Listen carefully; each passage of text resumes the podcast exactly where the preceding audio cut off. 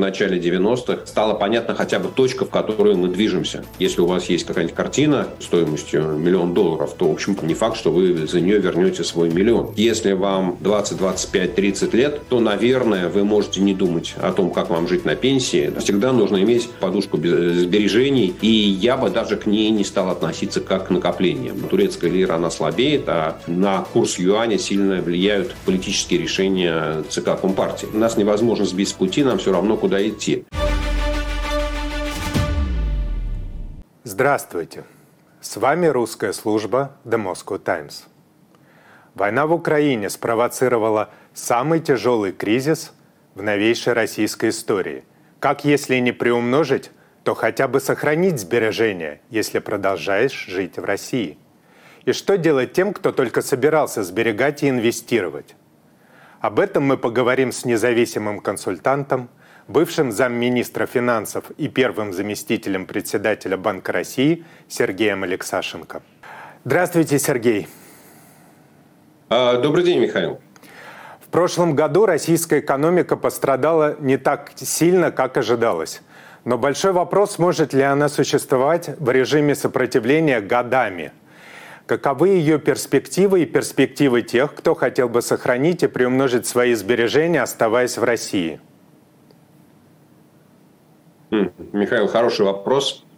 А, насчет на первую часть, может ли существовать долго в режиме сопротивления, ну, достаточно посмотреть на историю Советского Союза, который просуществовал 75 лет и, в общем, построил а, абсолютно изолированную экономическую систему, которая никак не... Ну, это, которая была связана с э, ведущими странами, с передовыми странами, какими-то такими тонкими цепочками.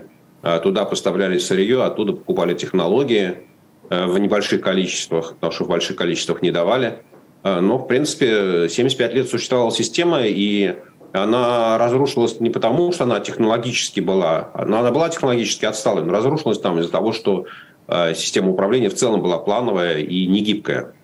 Можно посмотреть на э, Северную Корею, можно посмотреть на Иран, можно посмотреть на Кубу, можно посмотреть на Венесуэлу. Ну, то есть мы видим разные режимы, которые пытаются жить так изолированно, э, противопоставляя себя всему миру в режиме самоизоляции, и ничего, могут жить десятилетиями. А что касается второй части вашего вопроса, можно ли сохранить сбережения, то здесь как раз, так, как раз он этот более, наверное, интересный, более сложный и менее однозначный ответ, а, потому что все зависит от того, а, какие правила будут установлены. Ну, например, давайте мы с вами, а, опять-таки, да что далеко ходить, вернемся в Советский Союз образца, ну, не знаю, там, 1925 года когда вот только три года прошло, НЭП, э, свобода предпринимательства, э, да, свобода обогащения, можно зарабатывать. И казалось, что все хорошо. Мы можем вспомнить э, миллионера Корейка, да, с его чемоданчиком, когда можно было заработать кучу денег, но неожиданно система поменялась, и выяснилось, что даже имея э, тот самый миллион, э, его потратить невозможно. Да, и, соответственно, и такой уже, оглядываясь назад, мы понимаем, что наверное, вот в такой советской системе э, способом сохранения, сохранения сбережений э, ну, являлись изделия из драгоценных металлов, и антиквариат, живопись. Но это все, знаете как, с одной стороны, это сохраняет стоимость э, на долгие годы. С другой стороны, все такие формы сбережений, у них есть большой-большой недостаток, они недостаточно ликвидны. Да, и, соответственно, их вот нельзя, знаете, как банковский депозит вы в любой момент можете пойти и снять. Э, вот. А если у вас есть какая-нибудь картина, э, не знаю, стоимостью миллион долларов, то, в общем, продать ее не так просто, и там, не факт, что вы за нее вернете свой миллион. Вот, поэтому очень много зависит от того, какие правила будут, э, какие ограничения будут.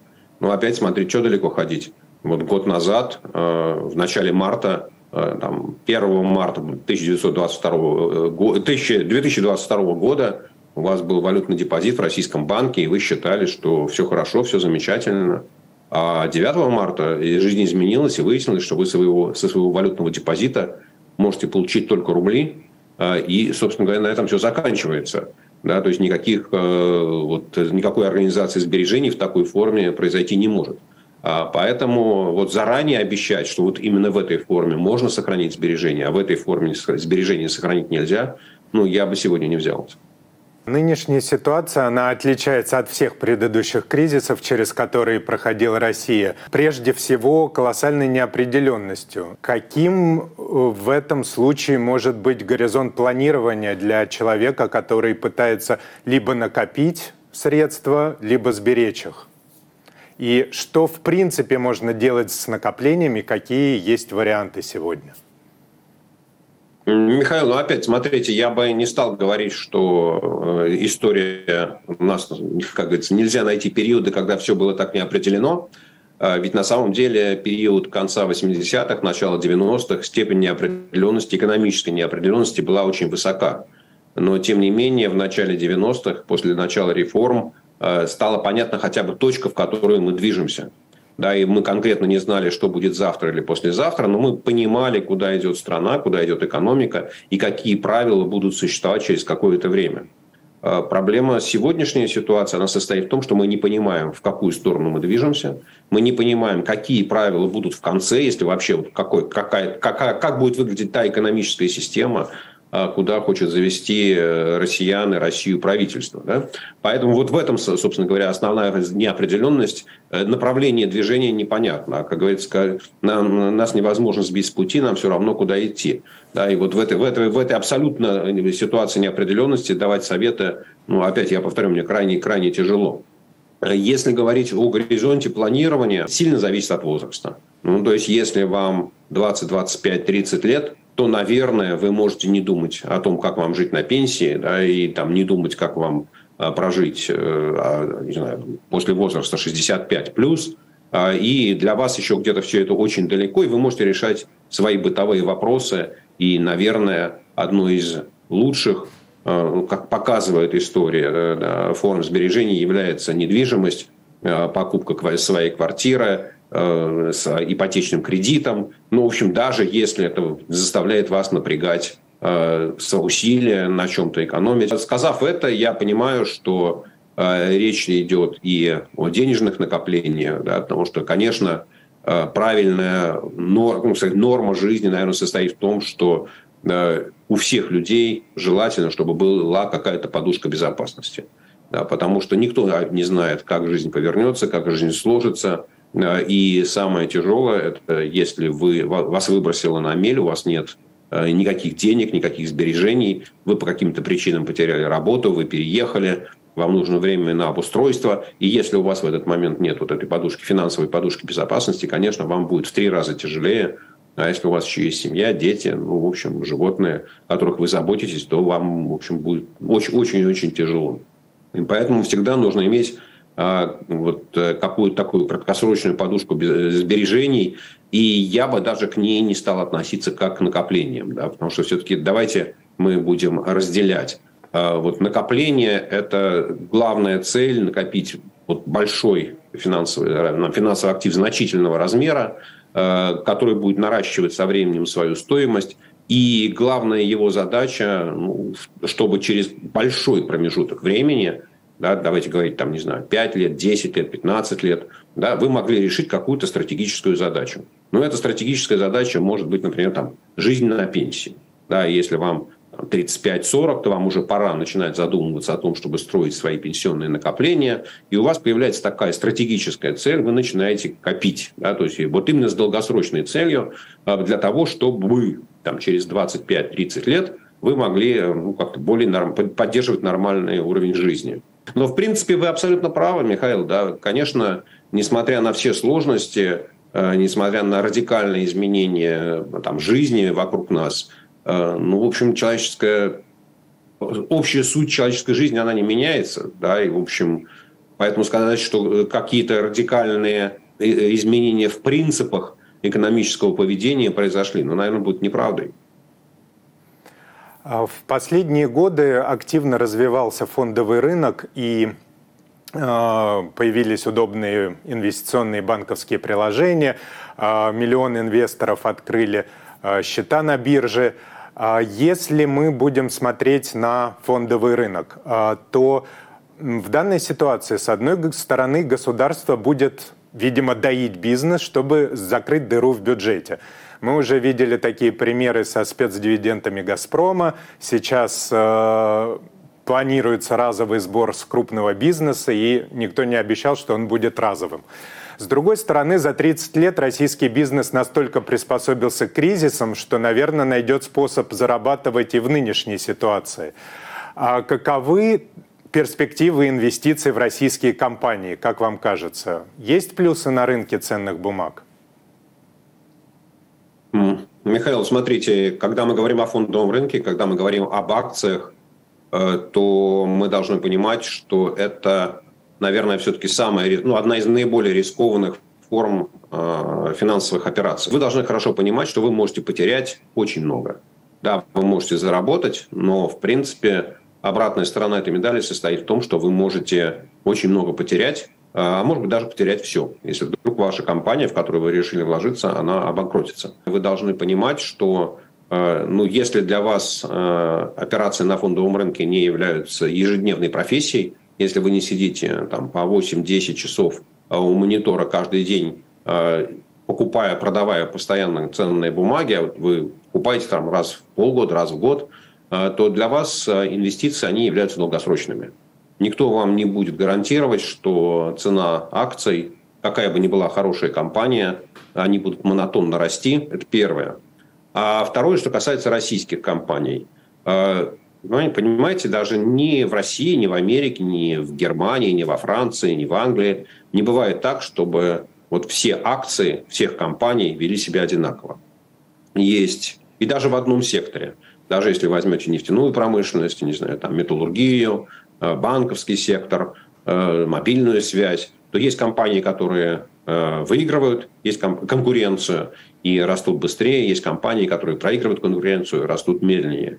И поэтому даже э, вот в тех условиях, которые э, есть сегодня в России, мы видим, что там есть два крупных государственных банка, один Сбербанк, другой ВТБ, первое и второе место, и у них абсолютно разная логика развития, э, абсолютно разная история развития. Один из них как-то во всех кризисах ну, получает удары, но выдерживает, а второй во всех кризисах получает удары, падает – и, и только с помощью допинга от государства, нового вливания денег в капитал, он может встать и продолжать существование. Последнее, что я хочу, наверное, замечание по поводу акций российских компаний. А, насколько я понимаю, еще в феврале прошлого года Центральный банк запретил нерезидентам продавать акции российских компаний. То есть он запретил им выход из российского финансового рынка. Ну вот если мы возьмем, например, акции Сбербанка, одной из наиболее популярных э, там, голубых фишек в России, э, то очень грубо акционерный капитал Сбербанка устроен таким образом. Ну, там опять вот на, на, до 24 февраля прошлого года 50% принадлежало государству, 45% принадлежало нерезидентам и 5% принадлежало резидентам, юридическим и физическим лицам. И вот все то, что мы сегодня наблюдаем с акциями Сбербанка, это относится ко всем другим компаниям. Да? Просто по, по Сбербанку я там, знаю цифры, поэтому я его использую в качестве примера. Это не там, а Сбербанк отличается от Газпрома, от Норильского никеля, не знаю, только соотношениями, долями, да, кому сколько принадлежит. Вот. И вы понимаете, что вот если сегодня есть 45% держателей акций, которые не могут их продать, а завтра вдруг по каким-то причинам а, там, Путин подписывает указ или Центральный банк говорит, а теперь можно продавать, и они бросаются продавать, чтобы только сбежать из России, то с акциями там, любой российской компании может произойти там, обвал, такой, которого мы никогда не видели.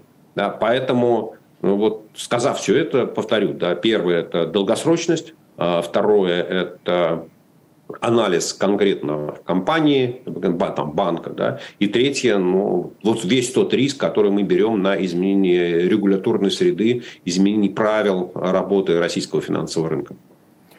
Вот как раз с регуляторной средой тоже произошли значительные изменения, потому что нынешний кризис создал проблемы, которых не было в прошлом, в том числе с доступом к валютам, к э, иностранным финансовым инструментам. Стоит ли стремиться к валютным сбережениям сегодня, валютным инвестициям? Есть ли дата, в каких валютах, в каких инструментах? Ну, опять вопрос, ваш вопрос, а, он состоит из двух частей.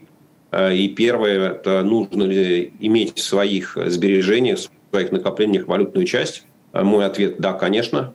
Потому что если вы посмотрите на историю российского рубля на протяжении, не знаю, хотите 20 лет, хотите 30 лет, вы понимаете, что это валюта, которая пока что, к сожалению, является не самой устойчивой, а, которая подвержена движению в одну сторону, в сторону ослабления. У нее бывают перерывы, когда-то она укрепляется, но в принципе вот тренд там, многолетний, он в сторону ослабления. И поэтому, если вы сегодня там, проектируете свои накопления на там, 10, 20, 30 лет вперед, вы не можете отбрасывать вот этот э, в сторону тот факт, что рубль валюта слабая. Еще два года назад можно было говорить, э, что я бы поделил на, там, на три части, доллар, евро, рубль, потому что такое тривалютное сознание у россиян, и жил бы спокойно. А сегодня я не могу вот таких э, советов точно даже мысленно давать. Я сам, сам не, не очень хорошо понимаю, э, как можно сегодня это организовывать, э, потому что и набор валют быстро меняется, э, и набор финансовых инструментов в этих валютах э, быстро меняется. И там, вот казалось бы, есть там две наиболее популярные валюты э, сегодня, за, за исключением доллара и евро. Это там, китайский юань и турецкая лира. Но э, ни тот, ни другой не являются полностью конвертируемыми. То есть у вас всегда будут проблемы с тем, э, чтобы из этих валют вам выйти куда-то. Ну, в рубль, наверное, выйти можно будет, да, а в другие валюты не, не факт. И самое главное, что там турецкая лира, она слабеет, а а в Китае э, ну, на курс юаня сильно влияют, я бы даже сказал, не, не только финансовые факторы, но и политические решения ЦК Компартии. Раньше ты, ты понимаешь, что у каждого российского банка есть примерно одинаковый набор инструментов, э, и ты можешь сказать, да, что там долларовый депозит, вот он есть везде, и ты можешь везде доллар разместить в депозите. Там везде, в любом банке ты мог купить российские валютные еврооблигации да, там, или еще что-то. Или купить там, в последние пару лет можно было, там, больше, наверное, можно было купить акции американских или европейских компаний. Вот сейчас все это закрыто и там не очень понятно. Потому что я бы, выстраивая вот сегодня какую-то валютную стратегию, я бы искал валюты и инструменты э, в относительно крепких валютах, ну, что-то, например, гонконгского доллара, э, который, в принципе, не официально, не юридически, но он привязан а, к американскому доллару, и его колебания крайне незначительны. А, вот. Но дальше возникает вопрос, а есть ли банки в Москве, которые в России, да, которые предлагают вам инструменты в гонконгских долларах, инструменты именно долгосрочных сбережений? Есть ли какие-то финансовые инструменты?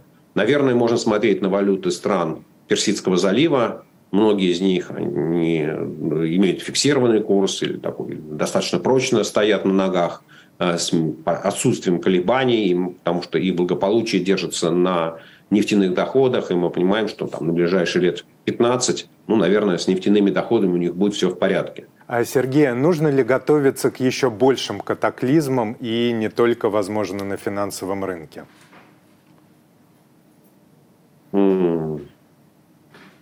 Хороший вопрос. А, Но вы знаете, а, мне кажется, что а, в любых, вот, ну, если вы задумываетесь о будущем, да, то там, независимо это личное будущее, там, бизнес компании или что-то, у вас всегда существует оптимистический сценарий, пессимистический сценарий, реалистический. Поэтому ну, какие-то, э, о каких-то ухудшениях, о возможных катаклизмах наверное, имеет смысл думать, но я только не очень хорошо понимаю, можно, можем ли мы их сегодня описать. Да? То есть э, и нужно договариваться о том, что такое катаклизм. А, потому что, э, ну вот, я, например, хорошо понимаю, да, что 17 августа 1998 года э, для многих стало таким точкой катаклизма, когда обрушилась вот вся та система, которая казалась устойчивой. Я понимаю, что 24 февраля 2022 года тоже оказалась такой точкой катаклизма, да, когда жизнь поменялась и радикально. А вот если изменения идут плавно, если изменения идут постепенно, у вас, в принципе, э, сегодня по сравнению со вчера и завтра по сравнению с сегодня мало что изменяется. но когда проходит год, и вы оглядываетесь назад, вы понимаете, что за этот год вы так далеко сдвинулись, да, что, в общем, если бы это случилось в один день, вы, наверное, назвали бы это катаклизмом. А, мне кажется, что э, ну вот, э, э, если рисовать для российской экономики, для российского финансового рынка сценарий катаклизма и спрессовать его во времени, то, наверное, он может выглядеть так, что финансовые рынки просто исчезают, да, и рынки акций, и рынки облигаций, или они становятся неликвидными, или правительство восстанавливает практику государственного займа на военные цели или государственного займа на восстановление народного хозяйства, как это было военное в годы э, Второй мировой войны или после. Я даже не могу сказать, что это абсолютно невероятное. Да, потому что, конечно, что может что-то случиться такое, чего мы никто не ожидаем, мы не можем описать. Но вот такое вот исчезновение, сжатие, коллапс финансового рынка, причем не то, как, например, это было в 98 году, когда он там силь, сильнейшее потрясение, рынок практически замерз, исчез, да, и в состоянии таком э, подавленном находился, не знаю, можно обсуждать там полтора года, два года, три года, но в конечном итоге восстановился, потому что экономика, ну, лекарства там 25 лет назад было принято правильное, да, и, соответственно, экономика начала оживать, и на оживающей экономике финансовый рынок, конечно, восстановился гораздо быстрее. А сейчас э, я не очень понимаю, ну, да, я не вижу, каким образом экономика может расти быстрыми темпами, то есть, конечно, э, военные заказы, государственные программы, они будут поддерживать какие-то сектора, какие-то компании, но это не приведет к быстрому росту экономики. Соответственно, мы понимаем, что э, вот бюджет начинает э, попадать в такую тяжелую зависимость, у него он уже становится дефицитным, и дефицит становится нормой.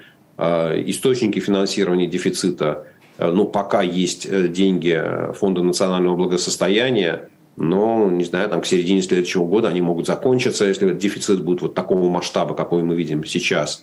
Э, соответственно, нужно будет искать новые деньги для правительства. И вот здесь такие вот государственные займы, ну, это вот один из таких сценариев, который я бы всерьез, ну, что называется, задумался о том, что это может быть. Вот. Что еще может быть? Ну, наверное, вообще э, изоляция российской финансовой системы от глобальной. Э, то есть возврат э, в ту ситуацию, которая была в Советском Союзе, когда вообще невозможно делать никакие денежные переводы за границу, ни в каких валютах и ни в какие страны. Да, и это тоже, в общем, ну, не могу сказать, что это совсем вот невероятный сценарий, хотя пока мне вероятность его представляется очень-очень низкой. Понятно. Большое спасибо, Сергей. А, спасибо за ваши вопросы, и было интересно пообсуждать эти темы. С вами была русская служба The Moscow Times. Мы говорили о том, как распорядиться личными финансами в этот кризис. Наверное, самый тяжелый в новейшей российской истории. Спасибо, что смотрите нас. Надеемся, что этот разговор был вам полезен.